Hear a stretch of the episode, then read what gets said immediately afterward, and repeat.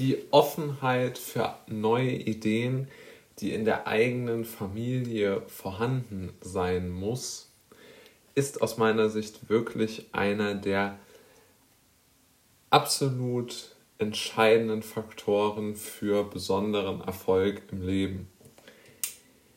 Mit dieser vielleicht etwas überraschenden Position möchte ich mich in der heutigen Podcast-Folge beschäftigen. Ich habe ja sehr oft schon die Meinung vertreten, dass es ein wenig unterschätzt wird, aus welcher mentalen beziehungsweise was die innere Offenheit für neue Ideen angeht, eingestellten Familie man kommt. Ja, also wie ist die Einstellung beispielsweise der Eltern gegenüber, nennen wir es einmal, eigentümlichen oder besonderen Ideen? Beispielsweise gegenüber der Gründung einer eigenen Firma oder auch äh, einer möglicherweise ambitionierteren Karriere in einem, wie soll man es nennen, vielleicht etwas extrovertierteren Beruf wie Theater, äh, Schauspieler, normaler Schauspieler, also im Fernsehen oder Musiker oder Songwriter oder was auch immer. Ich glaube, es geht da vor allen Dingen um Folgendes. Die meisten Menschen haben leider das Pech, in eine Familie geboren zu werden, insbesondere, glaube ich, so in unserem deutschen, deutschsprachigen Kulturkreis, die sehr auf Ordnung, Konservatismus und Sicherheit aufgebaut sind.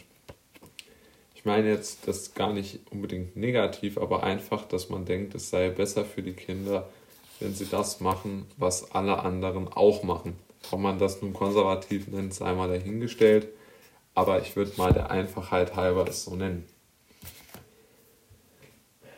Ähm, worum es mir geht, ist, ich beschäftige mich eigentlich immer viel mit Biografien von Menschen, die einen besonderen Lebensweg irgendwo eingeschlagen haben oder besonders jetzt nicht mehr unbedingt im, also besonders im Sinne von Wertung oder Erfolgsverherrlichung, sondern einfach nur damit, dass sie sich einfach in einer Minderheit der ähm, Menschen befunden haben, was ihre berufliche oder finanzielle Laufbahn angeht. In einer Doktorarbeit von äh, Rainer Zittelmann mit dem Namen Psychologie der Superreichen hat sich eben besagter Autor mit der mit der Biografie von 45 Unternehmern beschäftigt. Und einer der, also extrem erfolgreichen Unternehmern in diesem Fall.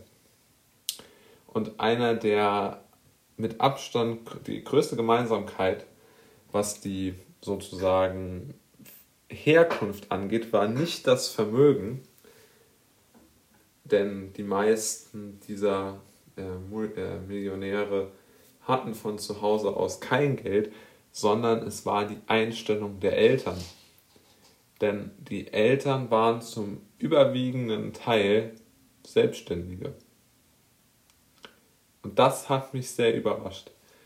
Die Eltern waren überhaupt nicht reich, aber hatten eigene Gewerbe. Der eine hatte ein ganz kleine ähm, eine ganz kleine äh, Möglichkeit, äh, Käse, also eine ganz kleine Käserei. Und sein Sohn Theo Müller hat das Ganze dann zu einem Weltunternehmen aufgebaut, das ich glaube mittlerweile 4000 Mitarbeiter hat. Dann ähm, gab es auch noch äh, viele andere, die einen ähnlichen Werdegang äh, hingelegt haben, obwohl Theo Müller da der mit Abstand äh, erfolgreichste von denen war. Oder nehmen Sie die Biografie von Albert Einstein, der, dessen Eltern waren oder beziehungsweise dessen Vater und Onkel hatten sich insgesamt dreimal versucht, selbstständig zu machen. Also der Vater dreimal, der Onkel zweimal. Dreimal mit der, beziehungsweise zweimal mit der absolut selben Idee, nämlich mit der Idee, ähm, Beleuchtungstechnik und Dynamos äh, oder Dynamos äh, zu machen, zu produzieren, zu vermarkten und zu verkaufen. Das heißt, obwohl sie nicht erfolgreich waren in beiden Fällen, also jetzt mal in den beiden biografischen Fällen Theo Müllers und Albert Einsteins, war es doch so, dass die meist, also äh, trotzdem hat diese Offenheit für unternehmerische und vielleicht etwas verrückt anmutende Ideen etwas sehr Positives zur Folge gehabt.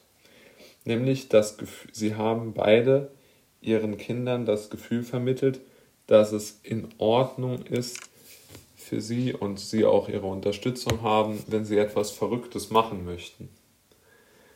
Das gleiche gilt auch für, ähm, für den, den, einfach den persönlichen Umgang.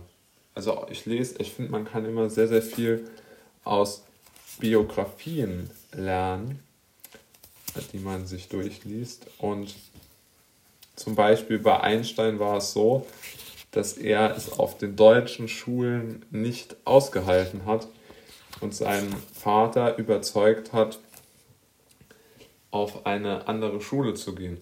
Man muss wissen, Einsteins Vater hatte zu der Zeit eine Firma in Italien gegründet, weil er sich als ähm, jüdischer Mitbürger in Deutschland damals schon vor 1900 diskriminiert äh, gesehen hat.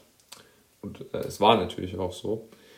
Und ähm, er war halt damals in Italien schon mit seiner Firma. Einstein sollte auf einer deutschen Schule sein Abitur machen, hat es dann aber nicht zu Ende gemacht, also ist dann von dieser Schule gegangen mit 16, weil er einfach es dort nicht ausgehalten hat und sein Vater hat den Wunsch entsprochen, ihn auf eine weniger autoritäre Schule in, äh, in der Schweiz äh, zu schicken und hat dafür auch sehr viel Geld in die Hand genommen. Trotz einer wirtschaftlich schwierigen Sohn hat er also den Wünschen nach der Freiheit, die sein Sohn an ihn gestellt hat, entsprochen.